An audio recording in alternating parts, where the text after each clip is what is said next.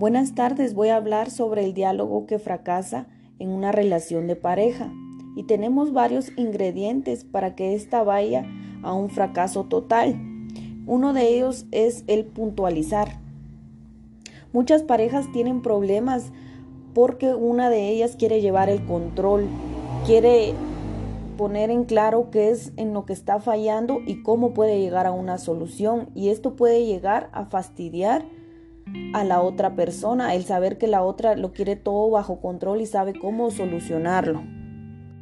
Todos hemos tenido una persona que nos, recrimine algo. ¿Qué pasa cuando recriminamos? Que una conclusión a la rápida, alguien que nos diga esas cosas, nos hace que la gravedad pierda fuerza, que incluso nosotros nos sintamos inocentes, aunque no lo seamos. Nos fastidia que nos digan las cosas rápido y mal dichas. Igualmente es echar en cara algo. Recordemos que no está bien que nosotros le digamos a nuestra pareja todo lo que hemos hecho por ellos, porque eso puede llegar a fastidiarlos. También tenemos el sermonear. Todos hemos pasado por sermones en nuestra familia y a veces nos sentimos con la moral para sermonear pero hay que tener cuidado porque a veces no es lo correcto para nuestra pareja. Los llegamos a cansar y fastidiar. Luego tenemos el te lo dije, que este inmediatamente provoca en la otra persona la sensación de irritabilidad y de decepción en el momento.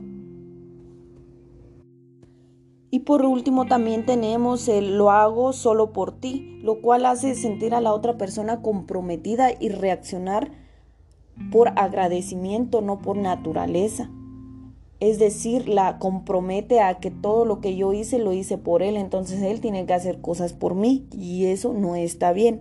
Recordemos siempre que en una relación la mayoría de veces la razón pierde y la emoción gana. Pero podemos tener un diálogo estratégico para que todo mejore. Tenemos el preguntar antes de afirmar. Este prevé antes que nada evitar empezar con afirmaciones y continuar haciendo preguntas no provocadoras, sino algo que te ayude a solucionar y tener interlocutores. También tenemos el pedir confirmación antes que sentenciar, o sea que debemos de escuchar las respuestas de nuestra pareja y que ellas, darles el tiempo para que ellas nos confirmen y se expresen, no sentenciar, no pelear, no acosar y no amenazar antes.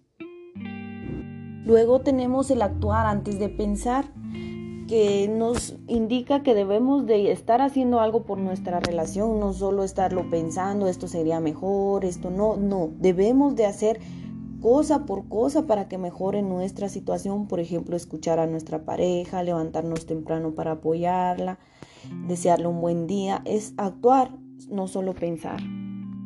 En conclusión, considero de estos dos capítulos que son una guía perfecta para mantener una buena relación de pareja, un buen diálogo.